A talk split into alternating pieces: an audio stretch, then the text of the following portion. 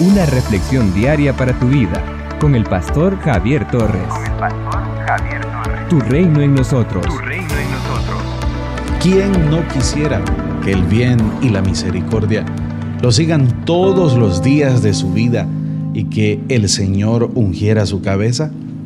Esto lo declaró el rey David y está escrito en el Salmo 23, donde además dejó en claro su deseo de morar en la casa de Dios por largos días. El Salmo capítulo 23, en el versículo 5 y 6 dice, aderezas mesas delante de mí en presencia de mis angustiadores. Unges mi cabeza con aceite, mi copa está rebosando. Ciertamente, el bien y la misericordia me seguirán todos los días de mi vida, y en la casa de Jehová moraré por largos días. En la casa de Dios es donde debemos estar. Pertenecemos a la casa de Dios. Somos de la familia de Dios. En el Salmo 27, incluso es más específico al expresar su deseo de entrar, de estar, de residir en la casa de Dios todos los días de su vida para contemplar su hermosura. Salmos capítulo 27, versículos 1 al 6, dice la escritura, Jehová es mi luz y mi salvación. ¿De quién temeré? Jehová es la fortaleza de mi vida. ¿De quién he de atemorizarme? Cuando se juntaron contra mí los malignos, mis angustiadores y mis enemigos, para comer mis carnes, ellos tropezaron y cayeron. Aunque un ejército acampe contra mí, no temerá mi corazón. Aunque contra mí se levante guerra, yo estaré confiado. Una cosa he demandado a Jehová, esta buscaré, que esté yo en la casa de Jehová todos los días de mi vida, para contemplar la hermosura del Señor y para inquirir en su templo, porque Él me esconderá en su tabernáculo en el día del mal, me ocultará en lo reservado de su morada, sobre una roca me pondrá en alto, luego levantará mi cabeza sobre mis enemigos que me rodean, y yo sacrificaré en su tabernáculo sacrificios de júbilo. Cantaré y entonaré alabanzas a Jehová. Y es que si bien es cierto, Dios está en todas partes. Y no por ello dejaríamos de ir, de asistir y de participar en el templo. Adorarlo allí es fuera de serie.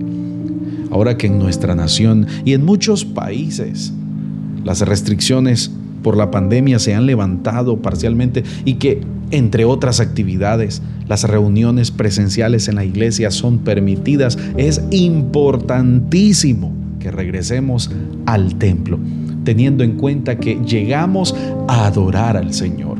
Eso nos renueva, nos rejuvenece, nos fortalece. Por lo tanto, debemos sacarle el máximo provecho a cada reunión siendo puntuales, ordenados, tanto para llegar como para salir, para participar en la adoración, para involucrarnos en el culto a Dios. No olvidemos nunca la importancia de asistir al templo.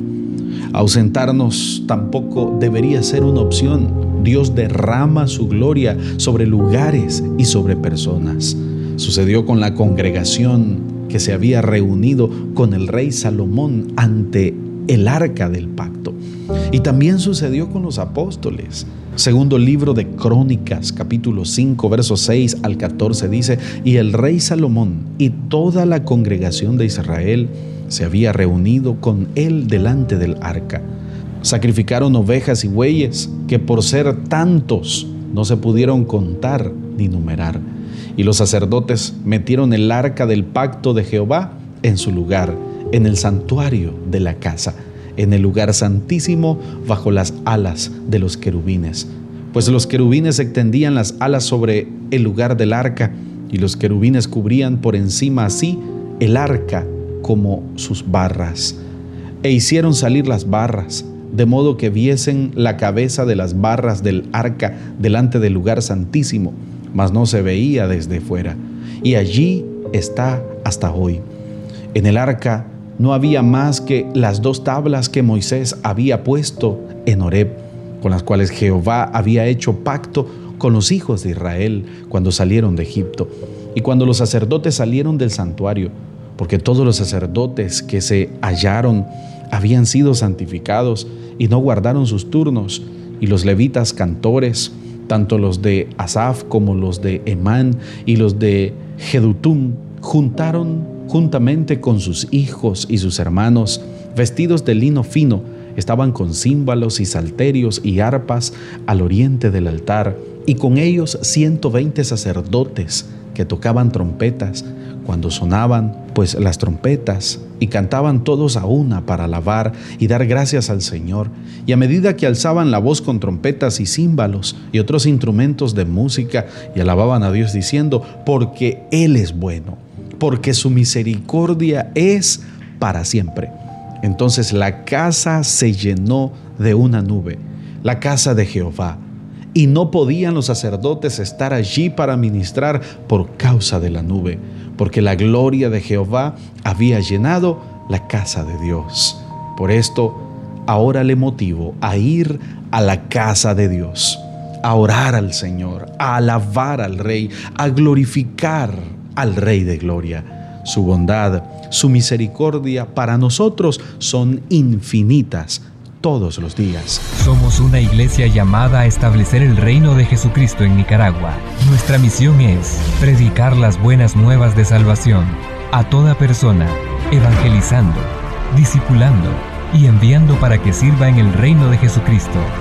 IRSA, transformando vidas. En las redes sociales, encuentra nuestras publicaciones diarias en Facebook, YouTube, Spotify y Google Podcast a las 7 y 9 de la mañana.